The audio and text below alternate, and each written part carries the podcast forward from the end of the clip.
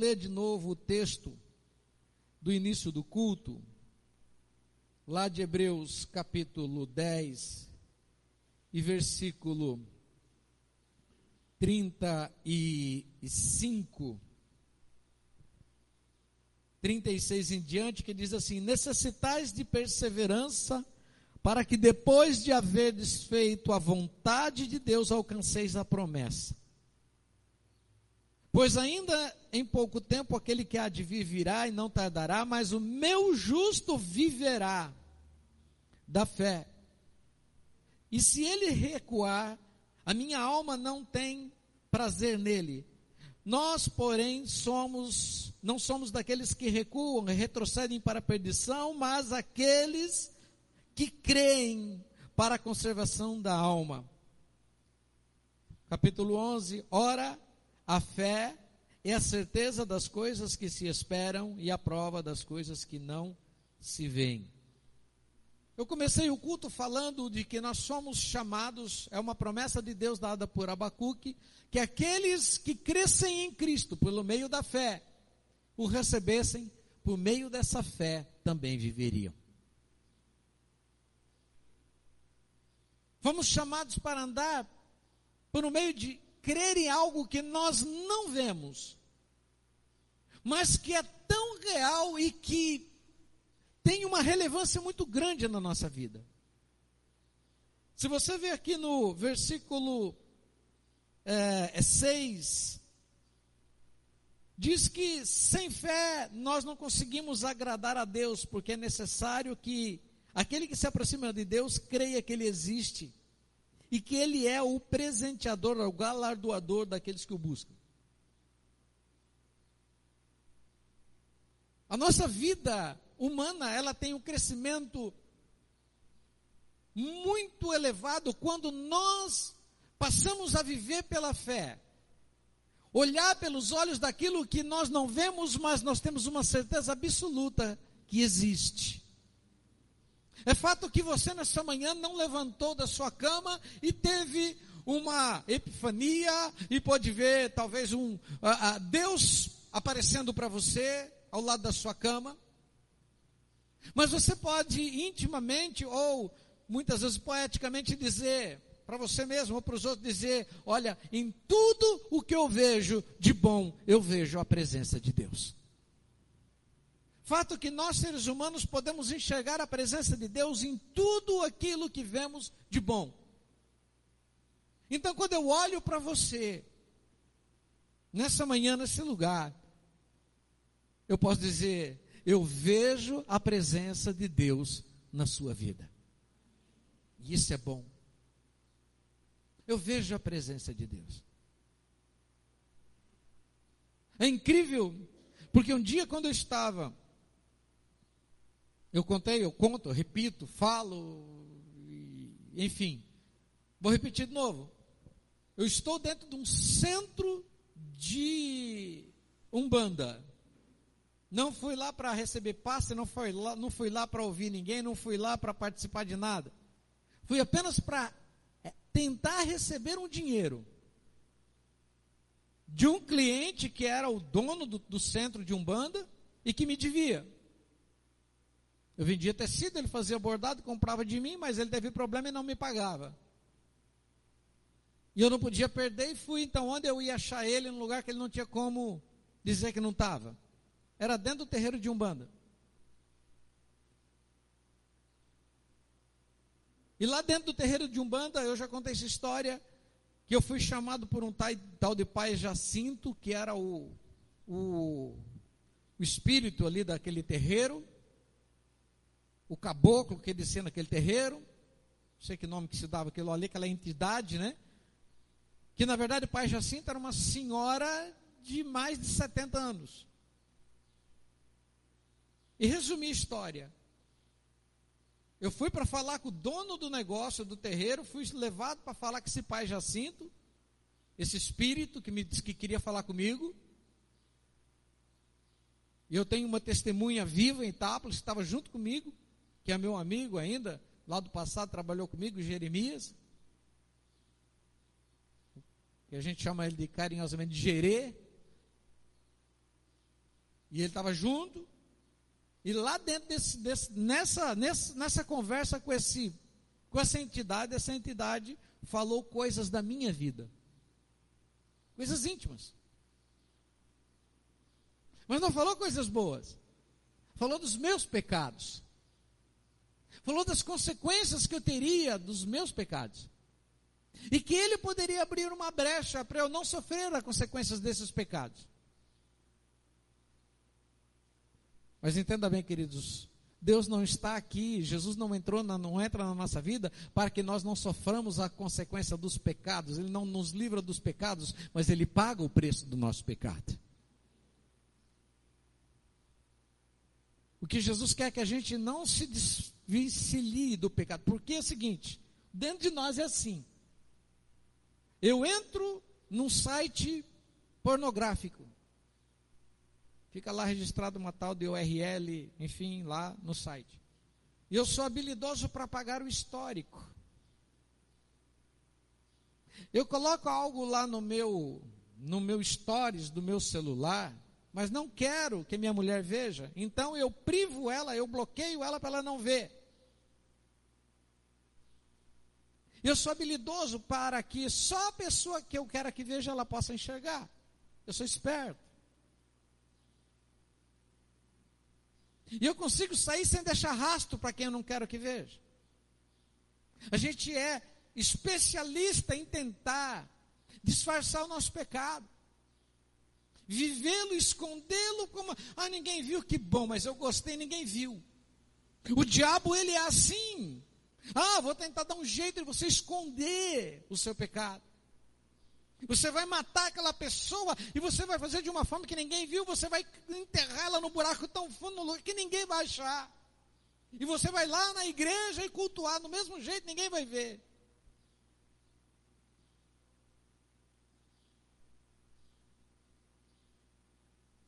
O grande problema é o seguinte, que nós somos campeões em disfarçar o pecado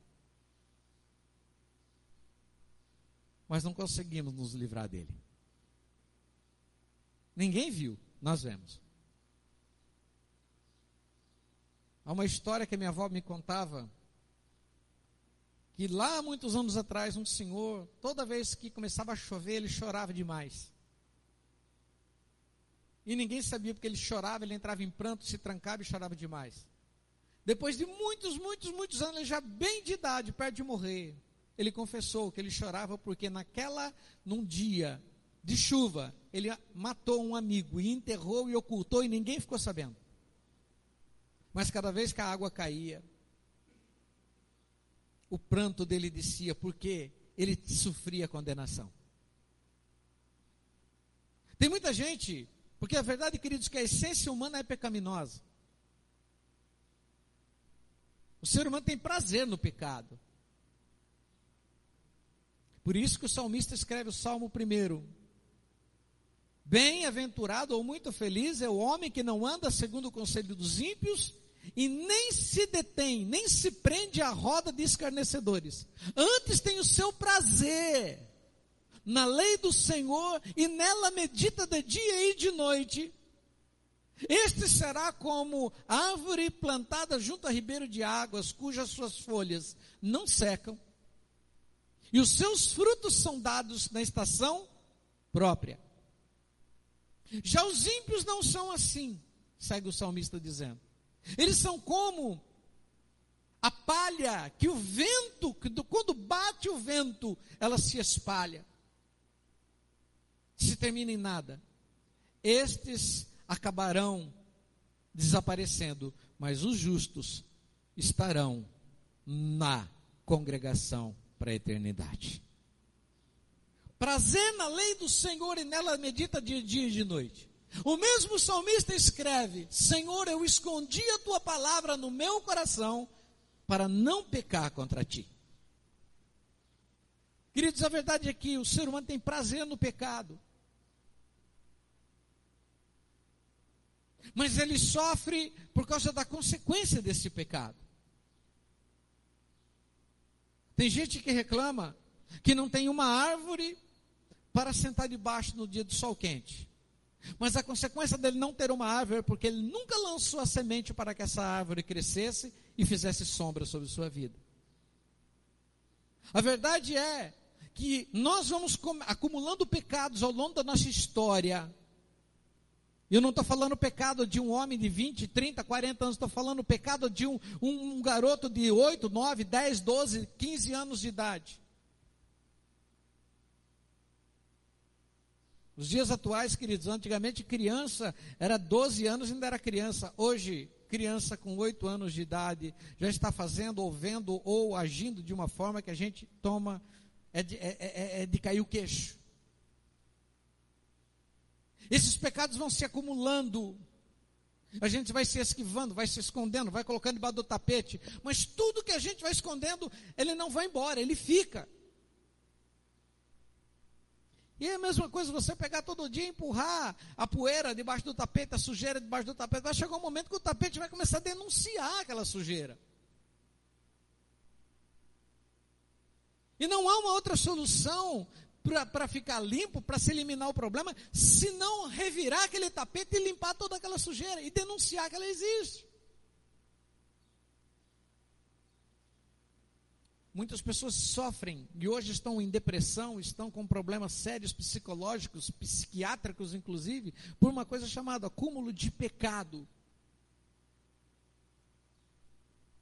Há um vazio, de, o pecado ele vai fazendo dentro de nós, causando um vazio muito grande. Um dia, eu falei isso para uma pessoa, falei, eu entendi que às vezes o pecado, ele, a gente tem que suprir ele com outro pecado para tentar suprir o vazio. É como um buraco que você começa a jogar água. Um pequeno buraquinho, você começa a jogar água na terra e ali abre um buraco. Seca, não fica um buraco? Um buraquinho? Já pegou? Pega um, um, um, um balde d'água e vai virando assim na terra. Ele vai formando. Porque onde a água bate, ela vai saindo aquela terra dali e vai jogando de lado. E se você jogar outro balde aquele buraco vai aumentar. Se você jogar outra, vai aumentar. Só que cada vez que você joga água, o buraco se enche. A água vai embora, ela desce para a terra ela evapora, o buraco é maior. Para ele ficar cheio, você tem que jogar outro. Eu estou dizendo de experiências pessoais. Muita, muitas vezes eu vivi isso e você já viveu isso.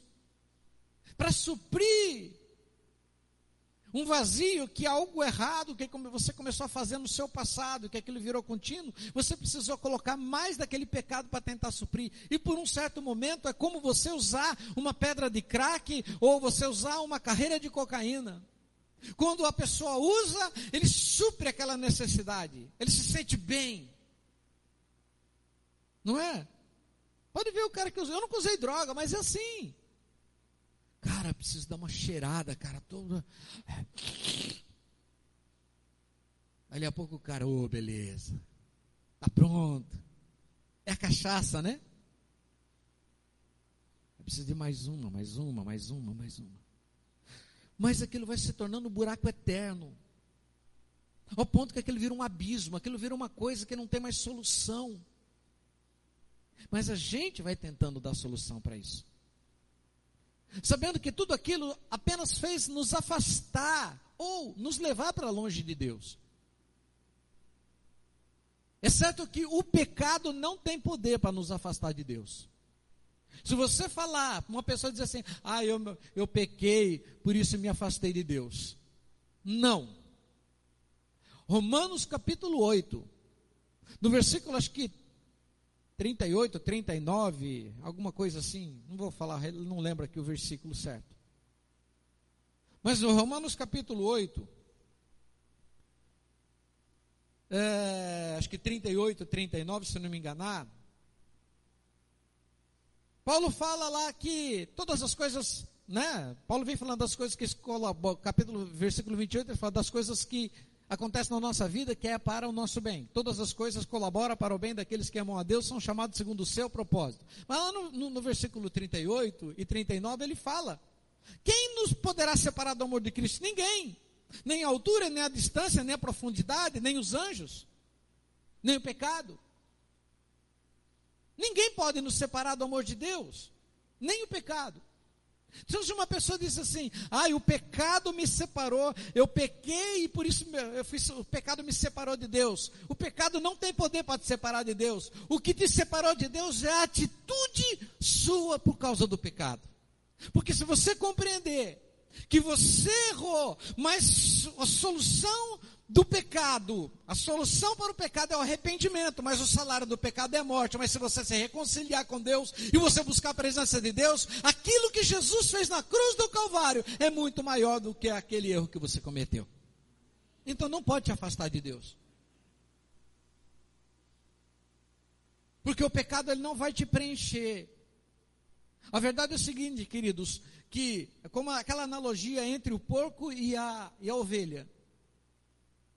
Se você pegar um porco e levá-lo até um lamaçal e jogá-lo nesse lamaçal, deixá-lo lá por um, um, um, um, dia inteiro, você vai voltar à tarde, ele já rolou na lama, ele já fuçou na lama, ele já comeu minhoca da lama, não é assim?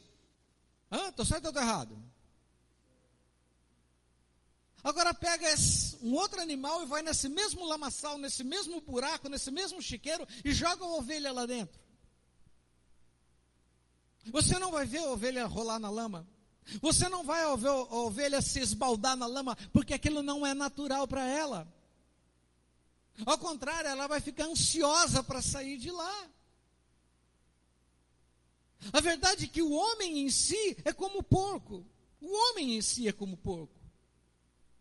O homem natural é como um, um, um, um porco. Você leva ele para a lama, ele se delicia. E às vezes ele vai pedir até mais. Mas quando o homem cai na, no entendimento de que ele não foi feito para viver na lama, ele não foi fe feito para viver de resto, ele não foi feito para viver de lixo, ele não foi feito para viver de sujeira.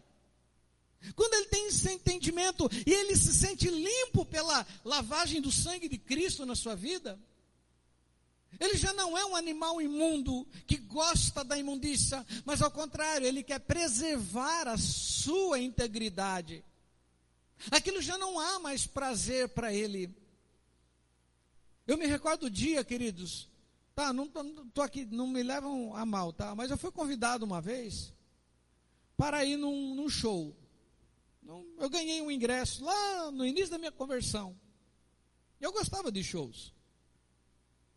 Tem um videozinho do Júlio Zitelli que mostra o major fazendo uns sobrevoos na cidade em 1988. E é gostoso você olhar lá para trás, né? 88, estava com dois anos de casado. Eu estava com 20 anos, a Adriana com 15. E eu me lembrei, a faíta foi feita dentro do Aeroclube de Itápolis. A pista era de terra. Então lá no, no vídeo passa lá no fundo a roda gigante. Tudo ali, né? Eu não, tava, não fiquei nem muito atento ao avião, das manobras, eu fiquei atento ao que estava ali no aeroclube, porque me arremeteu a um tempo que eu vivi, que eu fui. E eu me deliciei com aquele show, eu fui ver Mato Grosso e Matias, eram os caras da época. E parece que estou vendo agora, os caras cantando. Nossa, eu cantava. Eu, Chitãozinho Chororó, eu fiquei no, no ginásio de esporte de Itápolis, ali no chamado Gagarejo. Eu fui um dos primeiros a chegar, fiquei uma hora e meia de pé para não perder lugar. Mas é coisa idiota, né? E eu me lembro quando o Chitãozinho e Chororó, o palco, aquele, com o elevador veio trazendo, eles começaram a cantar. Falei, onde está o cantor? Eu procurava, só via banda. Aí surgiram os dois. E eu vi de pertinho. O cara chegou até a cuspir em mim. Eu gostava de show. Benito de Paula, essas coisas de velho. E hoje fala de velho, mas era na minha época. Né? Muitos shows. Adorava cantar com Alexandre, que é da dupla Ataíde e Alexandre. Muitas vezes cantei junto com ele aqui em Itápolis, por causa de um amigo que era amigo e tal. Eu ia lá me sentir o cantor, né? Cantar com um cara que sabe. Tinha dó dele. Enfim, passou o tempo, me converti, ganhei um, um, um ingresso para ir num evento. Cerveja, sonzão, blá blá blá blá blá blá. Entra aí minha mulher, ganhei para ir no camarote. Nós não ficamos meia hora juntando nossas coisas. Não tinha mais nada a ver comigo. Só gente bebendo. Essa coisa, para mim, aquilo já não fazia sentido. Sabe por quê? Eu não estou dizendo que está errado, que era o porco rolando na lama, mas para mim não cabia mais. Um dia eu cheguei aqui, teve uma pessoa da nossa igreja que disse, eu falei, oh, você não está vindo nos cultos, era noite. Ah, então, pastor, às vezes não dá. Aí eu trombo com ela e eu desculpo que ela está no forró, no desmanche. Vocês conhecem o desmanche? Já ouviu falar forró desmanche? Está tudo se desmanchando lá. O povo está caindo aos pedaços, estão lá. Teve um que se desmanchou tanto que morreu, né? Lembra na faíta? Aquele cara estava lá. A mulher que é o qual ele estava dançando falou assim: Jair do céu, quando o cara morreu, grudou em mim, ficou ali, eu não sabia o que fazer, se eu solto, se eu saio correndo. Via, chega na igreja, comecei que a pessoa chega na igreja com, uma, com as pernas bambas, com uma má vontade, dormir sentado, forró estava elétrico, animado. Eu disse, querido, você não é ovelha, você é o porco que gosta do, do isqueiro. O que, que você ganha ali? Ai, pastor, mas é terceira idade, eu preciso curtir. Eu falei, então dá beleza. Curta à vontade. Você ora para Deus, já percebeu que para vir para a igreja, participar de um culto, já é um fardo para você?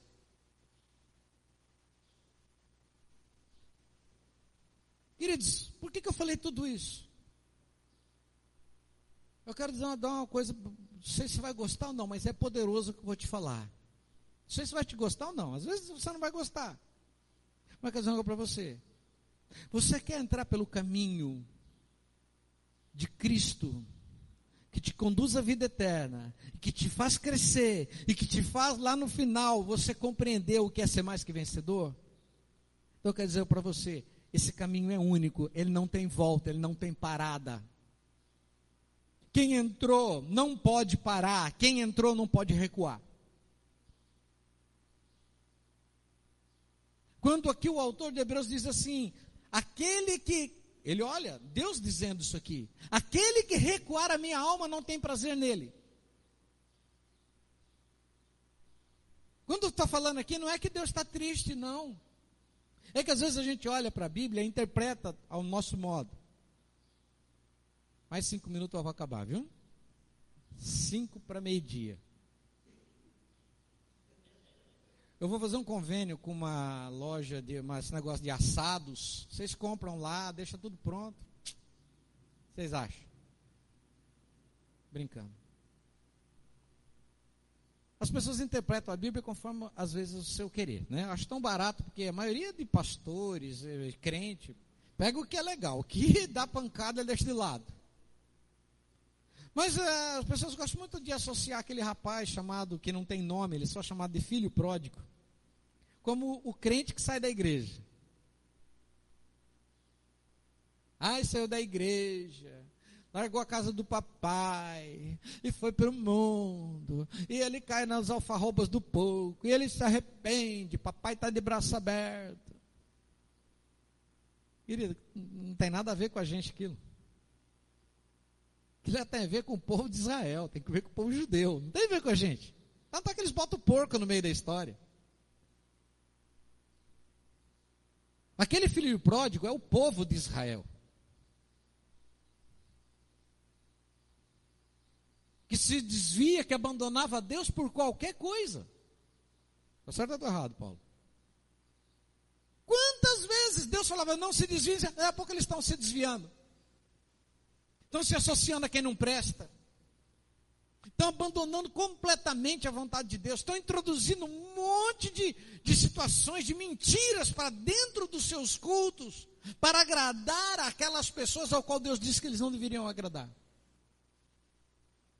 Abrir um parênteses aqui. Eu descobri um dia na vida. A gente tem a mania também. Você, você vai entender o que eu estou dizendo. Você é comerciante, você é vendedor, você, você, às vezes você tem que fazer média com umas pessoas para não perder o cliente. Quem já não fez isso aqui? Hum? Seu patrão vira e fala assim: Putz, você não. Não, freguês tem razão. Primeiro disso, freguês tem razão, porcaria nenhuma. Para com essa história. O cliente só compra na loja sua porque é mais barato. Ele só compra na loja sua porque você puxa o saco dele. Ele só compra na sua loja porque tem o produto. Porque se ele achar mais barato, ele come na do outro. Aquela história do cliente. Um dia eu falei isso para uma pessoa aqui, falei, ah, dá mais valor para os seus funcionários do que para os seus clientes, viu? O louco, pastor, sem meus clientes, meus funcionários não têm emprego. Só que se os seus funcionários não vierem trabalhar com alegria, com, com prazer, com dedicação, se eles não ganharem bem, o seu cliente vai ser maltratado. Porque eles, têm, eles também não são obrigados a trabalhar de graça para você. A ser tratado que nem cachorro por você. Eu falei isso porque um dia eu vi um cliente maltratando o funcionário e o patrão maltratar o funcionário também. Falou, pô, ele já tomou pancada do seu freguês. Você vai bater nele também? Saindo do parênteses. Fazer média. Um dia cheguei à conclusão que, como crente, queridos, fazer média não dá. Deus disse: ou quente, quente ou frio, frio morno, eu vou te vomitar. Parei de fazer média com as pessoas. Um dia sentava um rapaz aqui na igreja, não era da igreja, era totalmente da pá virada. Nosso Deus é o mesmo. Eu, nosso Deus é o mesmo. Nosso Deus é o mesmo. Um deles nós vai falar, não é não. O meu Deus enviou o seu Filho amado Jesus Cristo, ele veio lá naquela cruz para morrer por mim, ressuscitou ao terceiro dia, e ele, se eu crer nele, eu tenho a vida eterna. Qual é o seu Deus? Não, pastor, é, é a reencarnação. Então não temos o mesmo Deus. Quer gostar de mim? Não gosta mais, nunca mais vamos olhar na minha cara. Problema dele. Por que, que eu tenho que ouvir do cara que o Deus dele é o mesmo que o meu? E eu não posso falar que o meu Deus não é o mesmo que o dele? Fazer Ai, ai, não posso desagradar. Ai, ah, ah, ah, querido, eu olho lá para o João e o Pedro lá na porta, lá dentro do sinédrio, com os caras lá batendo de lombo e dando cacetada e batendo e mandando eles calar a boca. Vocês não vão mais pregar esse Jesus Cristo, vocês não vão mais falar desse homem, vocês não vão mais pregar o reino de Deus. Vocês calam a boca a partir de hoje. Qual a resposta de Pedro e João? Mais importa para nós agradar a Deus do que agradar a vocês, bando de víboras. Vai apanhar mais? Bate. Que é um arranhão para quem já está cheio de risco. Eu fico pensando se Pedro disse: Ah, sim, senhor, fica tranquilo, a gente vai diminuir o tom. Fica tranquilo. Tá? Pedro vai preso depois. Queria ver quem ia tirar ele da cadeia.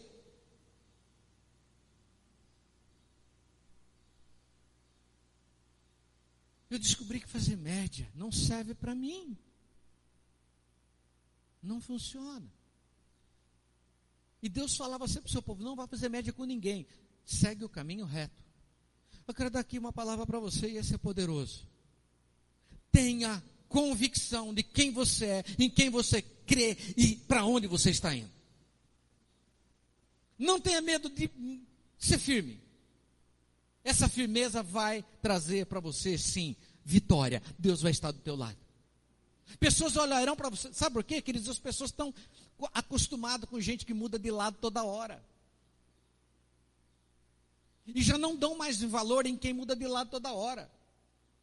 Se você for firme e convicto, eu tenho certeza de uma coisa: as pessoas certas olharão para você e olharão e, dizer, e, vão dizer: opa, esse é diferente. Vocês lembram do dia que eu conto a história que o, o babacão aqui, o, o trouxa, estava empolgadinho, né? Nem na igreja estava vindo, né? Direita, né? Logo lá, um, um, ano depois da minha conversão, eu cheio de carregar as camisetas de Jesus, né? Camiseta, vendia camiseta de Jesus e, e tomava cano por camiseta de Jesus e usava a camiseta de Jesus porque eu não conseguia mais vender, então eu usava. Era Jesus não sei o quê, Jesus. Ah, tem uma época que Jesus andava no peito de todo mundo, menos no coração. Eu lembro que eu estava com aquela camisetinha assim, tinha uma torneirinha descendo uma água, né? Aquelas artes muito feias, inclusive. Estava escrito: Jesus abundou o meu viver. Ó, oh, que lindo. Aí uma senhora, não crente, fumando, sentada na loja, observando eu trabalhar. Ela falou assim: Ô menino, você é crente? Eu lembro que eu estava fazendo isso aqui, jogando o tecido. Eu olhei para ela. Falei: Por quê? Não, estou vendo tua camisa. Você é crente? Eu disse: É, mais ou menos. Ela na minha cara falou: Então você tira essa camisa. Você não é digno de usar isso. Você tem vergonha de ser crente? Tira essa camisa. Cara, alguém que não é crente, aliás, que tapa, que murro, que pé do ouvido, que, que chulapada. Sabe que tem coisa que a gente não esquece? Mesmo que é pesado. Se eu não tenho certeza e convicção e não, não consigo ser afirmativo, eu não sou merecedor. Eu descobri que cada vez que eu chegava num lugar e eu determinava ali que eu era crente, eu mantinha minha posição de crente, eu não perdia, eu ganhava. Porque as pessoas estão cansadas, estão acostumadas as pessoas mudar de opinião, ser de qualquer forma, mas quando vê alguém que tem uma convicção daquilo que é, elas param no mínimo e admiram. Quando Deus falou, eu o assunto um pouquinho. E conta a história do menino que, pai, dá todos meus bens, a minha parte que me pertence que eu vou embora. Falando de um povo de Israel que só queria as coisas de Deus, mas não queriam Deus. Nota bem na história que tem dois filhos, o que ficou e o que foi. O que foi só quis o que lhe pertencia, só chamava de pai por causa dos bens. Eles não estavam interessados no coração do pai, mas sim no que o pai tinha nas mãos para lhe oferecer. E quando ele pega as suas coisas e vai embora, Quem está indo embora não é um filho, não, gente. Porque o filho é aquele que ama o seu pai, que valoriza o seu pai, que o seu pai é mais importante do que aquele tem para oferecer. Eu não estou com meu pai porque meu pai paga uma boa faculdade para mim, não estou com meu pai porque ele me dá o carro para passear, não estou com meu pai porque ele me compra roupas de marcas, eu não estou com meu pai porque meu pai é rico. Eu sempre falo, queridos, que eu vejo pessoas aí que têm de tudo do pai, menos uma foto com o pai no, na, na, na, no Facebook, porque morre de vergonha do pai. Morre de vergonha da família. Só não vai embora daquela família porque não pode pegar a herança antes da hora, senão iria. Aquele moço nunca, nunca foi filho. Ele nunca foi filho. Apesar do pai querer ser pai. Ele vai embora. Ele perde tudo. E ele descobre que longe do pai ele não é nada. Agora nota que ele volta para casa não por causa da herança. Ele fala: se eu voltar para casa, meu pai é tão bom, tão bom, ele ama tanto, ele ama tanto, que se eu pedir para ele me dar um lugarzinho para morar lá com os empregados dele, ele não vai negar. Nota que ele não volta para morar na casa do pai. Lê lá o texto, que eu acho que é Lucas 19, se não me enganar. Nota lá o texto que ele fala assim: Pai, quando ele chega, Pai, eu pequei contra ti, não sou merecedor de nada, me dá um lugar junto aos seus empregados. Nota que ele, ele identifica-se como nunca foi filho. Queridos, Deus será sempre o pai da criação. Do pai ser sempre pai. Como ele, pai da criação. Porém, a criação desviada não trata Deus como pai. E por isso não são filhos. Apesar de Deus olhar para o ser humano que está ali pecando como um filho, esse aí não é filho porque ele nunca aceitou o pai como pai. E quando ele olha, ele chega e ele fala: Pai, me dá um lugarzinho com seus empregados. O pai olha para ele e fala assim: você nunca foi filho, mas sou seu pai. Agora que você entendeu o valor de um pai, e agora que você entendeu que eu sou muito mais do que tudo que você tinha, as posições, o dinheiro, tudo que você tinha, eu quero dizer para você, agora você se tornou filho. Agora entra, toma um banho, corta esse cabelo, eu vou te vestir como roupa de, com roupa de filho e vou botar um anel de filho no seu dedo. Porque agora você entendeu o que é ser verdadeiro filho. Agora você compreendeu que eu sou o verdadeiro seu pai. Que você não precisa do dinheiro meu para viver, não é por isso que você voltou. Você voltou porque você sentiu a necessidade do meu amor, do meu cuidado. Então a partir de hoje você é filho de verdade. Isso não serve para quem vai da igreja, volta para a igreja. Filho pródigo, foi, voltou, foi, voltou. Não. Nota ali que você não vê a, a, sequência da parábola dizendo, ah, teve um dia que o filho ah, de novo se iludiu. Não, não. É eternamente. É avançar sempre, parar nunca, desistir jamais. A partir de agora é um caminho que eu só tenho uma mão de ida. Eu quero te convidar a ficar de pé um pouquinho.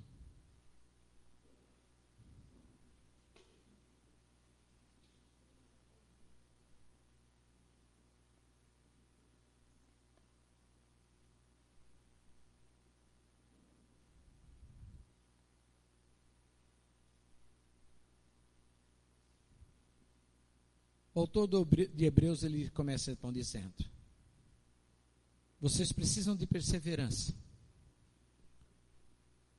É poderoso que eu vou te falar agora. Se você quer que a presença de Deus esteja na tua vida, e você quiser viver como verdadeira pessoa que é mais que vencedora, e você entregou, ou está entregando agora, a tua vida a Jesus Cristo, persevere na tua fé.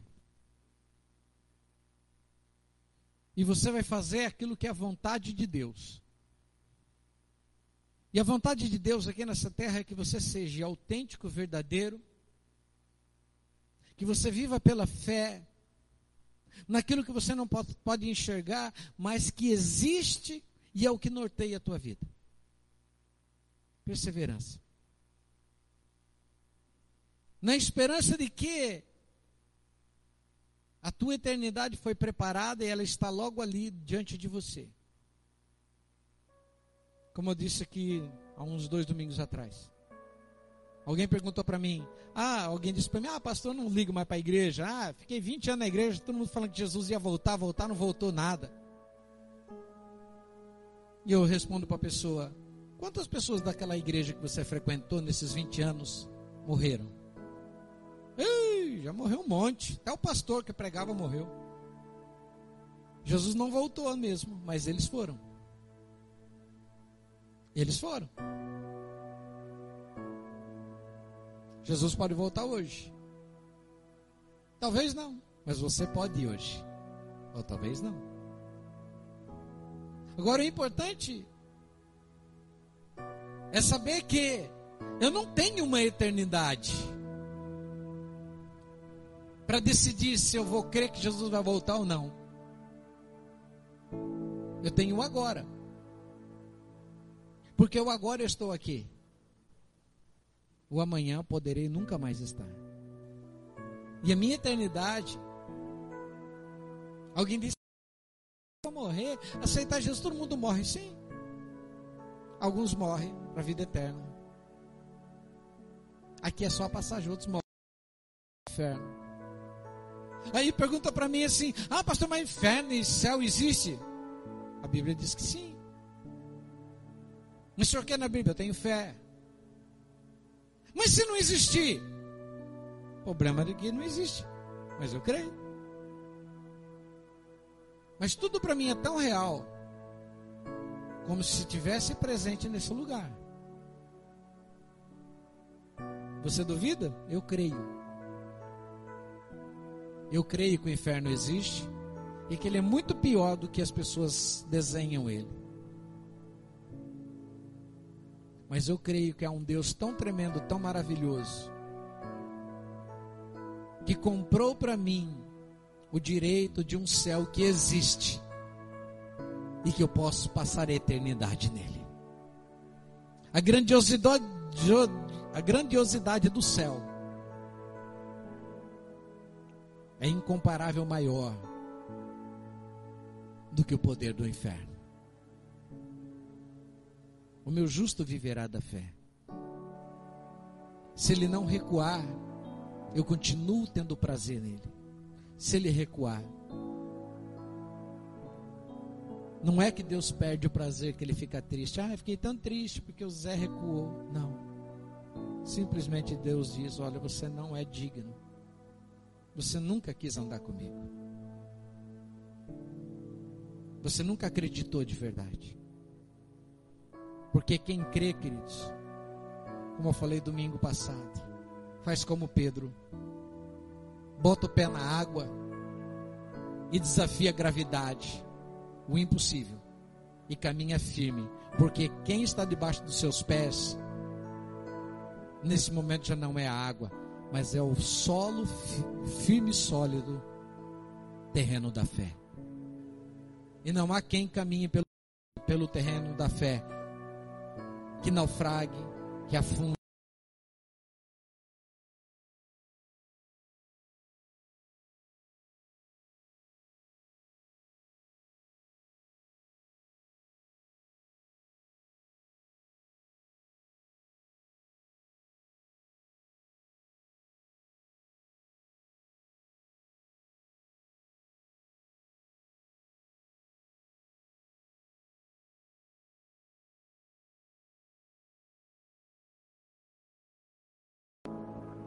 Tudo que você fizer, tudo que você tocar vai ser bênção.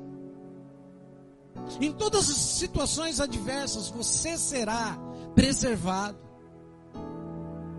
Porque o Senhor estará contigo. Nós cremos num Deus, eu tenho um Deus tão maravilhoso. Que Ele nunca deixou escrito na palavra que Ele evitaria os problemas de chegar à minha vida. Jesus diz: No mundo vocês vão ter aflições, mas não tenham medo, eu venci o mundo por vocês. Esse Deus tão tremendo, quando ele olha para uma pessoa e ele vê aquela convicção de fé, como ele viu em Sadraque, Mesaque e Abednego, três homens que mantiveram-se firmes dentro da sua fé, e mesmo diante da maior ameaça de morte, a mais terrível, que disseram para eles: se vocês continuarem adorando o Deus de vocês e não se dobrarem diante do nosso Deus, vocês vão parar na fornalha ardente e vocês vão ser consumidos pelo fogo e vocês serão exterminados, que nem o pó de vocês vai sobrar nessa terra. Para muitos, ah, vamos dar um tempo, né? Vamos fingir que nós somos deles também. Sadraque, Mesaque e Abidinego continuam firmes no seu propósito. A fornalha é acesa e manda-se aquecer ela sete vezes mais do que o normal. Ao ponto de quem fosse jogado lá dentro, quem levasse o prisioneiro lá dentro, não saía vivo também, porque só o calor da porta da fornalha já os consumia. E a Bíblia diz que os homens que jogaram Sadraque e Abednego lá dentro morreram na porta da fornalha. E ali estão os algozes desses homens e mais o rei, e todos olhando o que estava acontecendo. E quando olham para dentro da fornalha, olham quatro homens caminhando no meio do fogo. E o rei olha e diz assim: Epa, Morreram os que jogaram eles lá dentro. Mas eles estão caminhando lá dentro, como pode? E já não caminham sozinhos, porque junto com eles há um que parece o filho dos deuses. Queridos, eu creio num Deus que Ele não te livra da fornalha, não me livra da fornalha, mas Ele vai junto com a gente lá dentro quando a gente é fiel. Quando a gente está firme, quando a gente tem propósito, quando a gente não se desvia.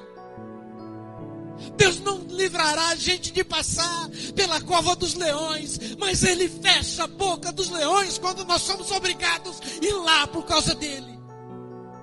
Ele permanece fiel na nossa vida. Ele tem prazer na nossa fidelidade. Ele tem prazer no nosso amor. Ele tem prazer na nossa verdade.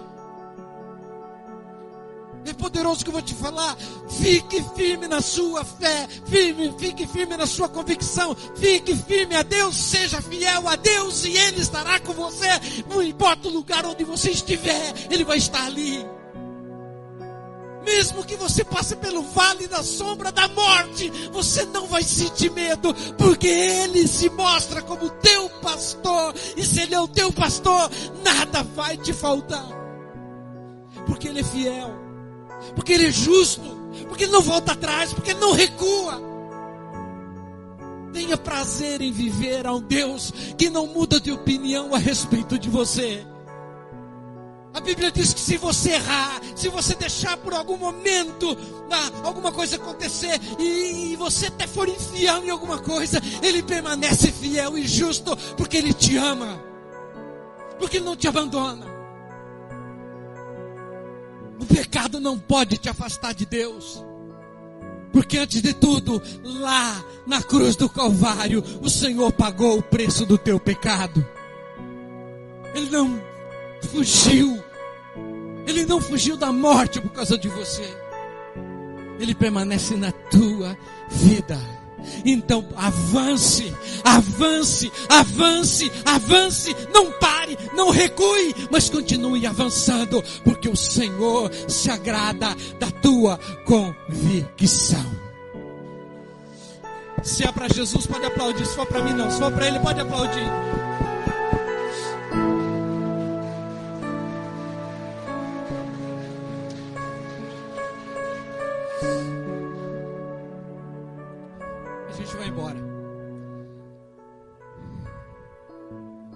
Você está, feche os teus olhos. Eu não sei se Jesus Cristo entrou na tua vida. Se você fez um convite, você aceitou a morte dele lá na cruz. Se você tomou posse da vitória que ele teve sobre a morte. Mas se você não fez isso, faça agora. Diga, Senhor, eu aceito. Eu tomo posse. Eu entrego a minha vida. Eu te aceito como meu Senhor e Salvador. Eu te recebo na minha vida. Mas acima de tudo, queridos, eu quero que você possa olhar agora no teu lugar para Deus, na presença de Deus, e dizer: Senhor, eu estou aqui. E nessa manhã, Senhor, eu estou aqui de declarando ao Senhor que eu quero avançar sempre, recuar jamais. Porque eu sei que o Senhor está comigo. Porque eu sei que o Senhor tem um propósito na minha vida. Porque eu sei que o Senhor tem um caminho de bem e não de mal. Oh, papai, nós cremos nessa palavra sim, que o Senhor tem um futuro preparado para nós, que homem algum o Senhor pode escrever ou descrever. Se muitos determinaram para nós que seria o nosso fim, declararam o nosso fim, declararam a nossa derrota. Senhor, nós sabemos que nada disso vai acontecer, porque a última palavra para nós não é de homens, mas ela vem do Senhor para nós, e a tua palavra diz que em todas as coisas o Senhor nos faz mais do que vencedores. Tomamos posse nessa manhã, Senhor. Tomamos posse, Senhor, desse futuro glorioso que não está, Senhor, lá, oh Deus, lá depois da morte, mas que está hoje presente na nossa vida. É certo, Senhor, que dentro dessa fidelidade, dentro, Senhor, dessa posição que nós tomamos nessa manhã, nós veremos, Senhor, os nossos inimigos prostrados aos nossos pés. Dez mil cairão à tua direita, mil à tua esquerda, e tu não serás atingido. Sabemos, Senhor, que muitos podem morrer ao nosso derredor, mas nós permaneceremos de pé, porque tu estás conosco. Pai, nessa manhã nós declaramos aqui em nome de Jesus que continuaremos, Senhor, trilhando firme o caminho da fé, porque nada poderá nos separar do teu amor. Nós vamos voltar para nossa casa, papai. Eu profetizo aqui agora, em nome de Jesus, transformação de vidas, mudança de vida. Eu profetizo sobre toda essa igreja, todas as pessoas que assistem-nos também pela rede social. Cura, salvação, restauração vida eterna. Em nome de Jesus. Pai, um domingo abençoado nós te pedimos. uma semana de prosperidade, uma semana de grandes experiências contigo é o que nós desejamos. Porque sabemos que tu estás conosco. E se o Senhor está conosco, não precisamos confiar nem em carros nem em cavalos, mas apenas declaramos o teu nome sobre tudo e sobre todas as coisas. Que a tua bênção, Deus Todo-Poderoso, o amor do teu Filho amado Jesus Cristo, a direção do Espírito Santo seja para com todos nesse momento. Todos podem dizer amém. Deus abençoe a todos. Até próximo domingo.